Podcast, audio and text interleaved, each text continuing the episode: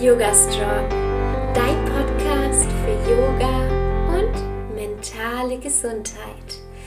Hallo und herzlich willkommen.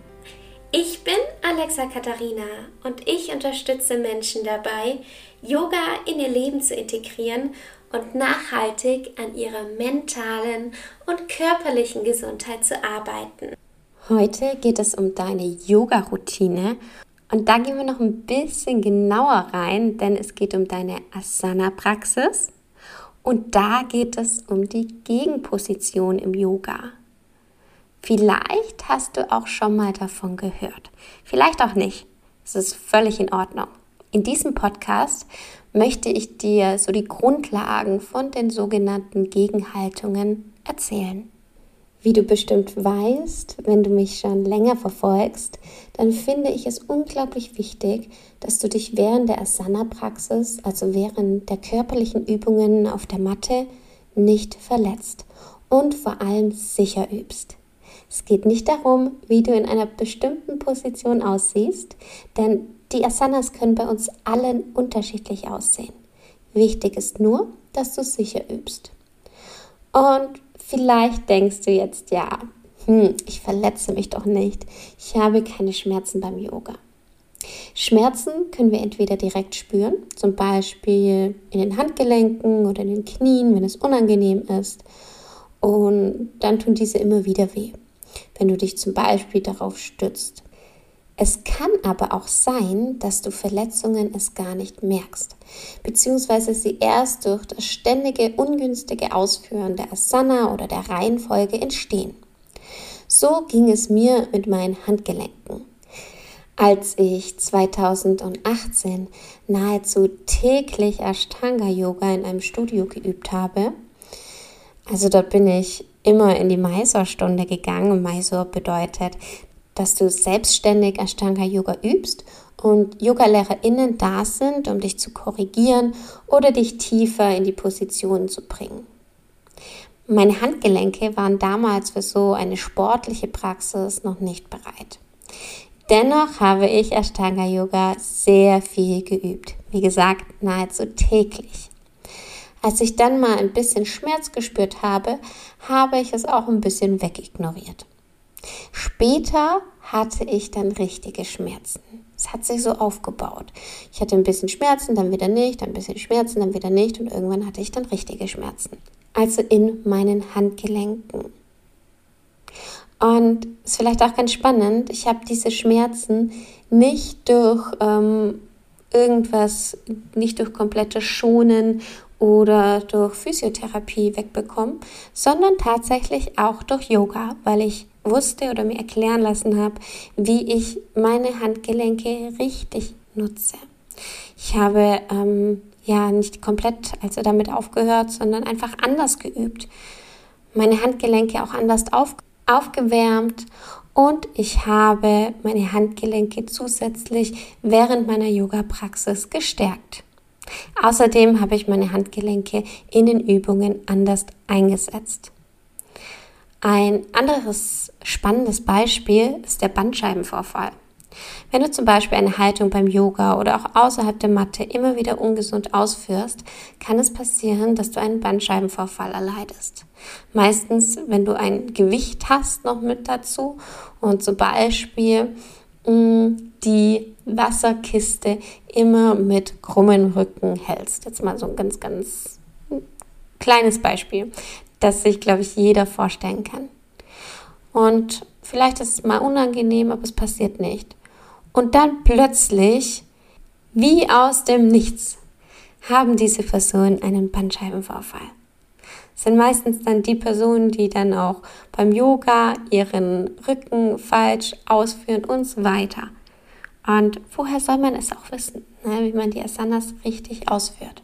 Wenn es dich mehr interessiert, dann komm gerne in meinen Online-Kurs Find Your Flow. Da geht es genau darum, zum Beispiel, nicht nur, um deine eigene Yoga-Routine zu kreieren.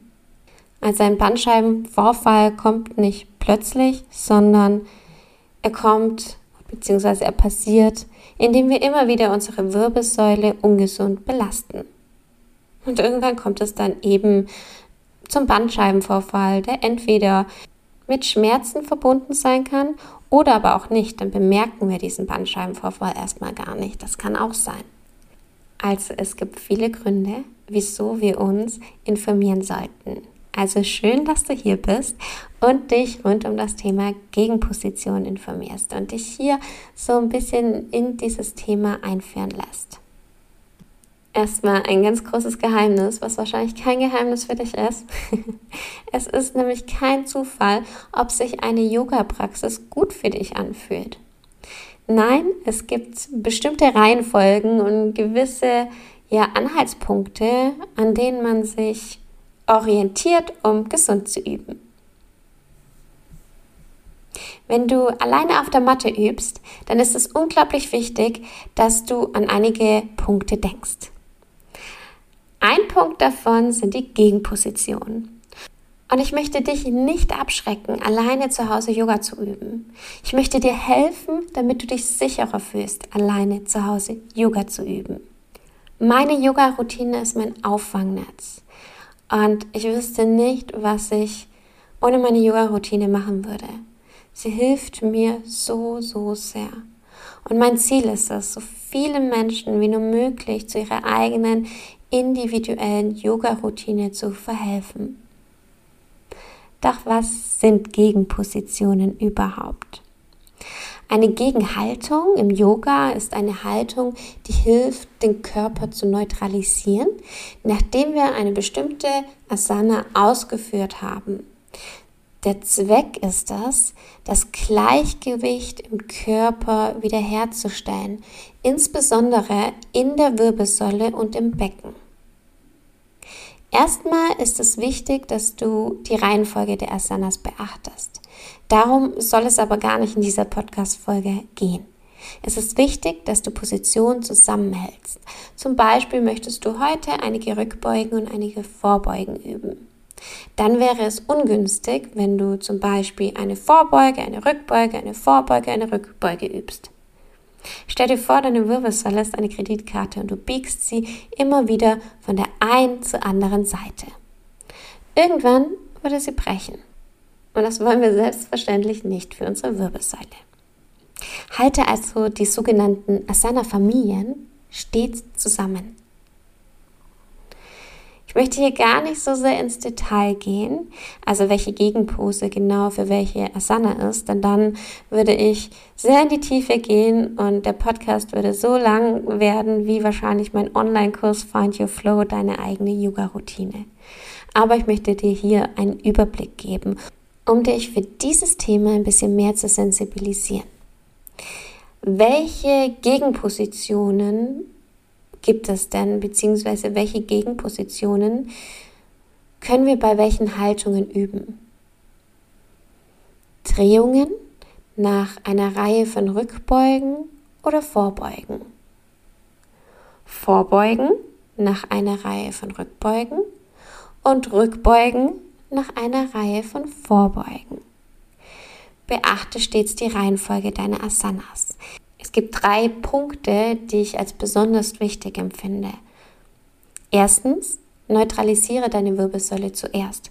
Also leg dich zum Beispiel auf den Rücken oder Bauch, klopfe den unteren Rücken aus, bewege das Becken von links nach rechts, geh in eine neutrale Position. Zweitens, danach kommt die Gegenpose.